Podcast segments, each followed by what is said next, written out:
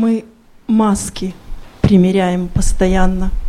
Забота, радость, занятости вид. Одна в машине, в сумке, на диване, одна в запасе для пустых обид.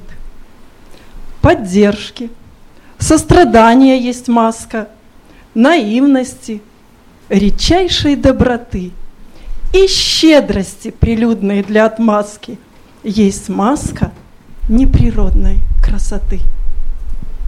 Мы праведную в церковь примеряем, веселую для праздника храним.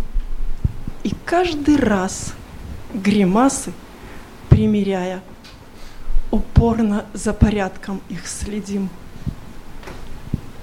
Но иногда слетают наши маски под шумным ветром, градом или дождем срываются испорченные краски. Внезапный происходит перелом.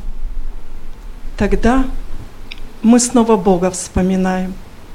Того, кто каждым сердцем дорожит, кто нам открыл Голгофой двери рая, пред кем никто под маской не сокрыт. Не лучше ли сбросить жизни маскировки, притворствами наш дом не захламлять и быть собою, проходя шлифовки, свои пути к Иисусу направлять.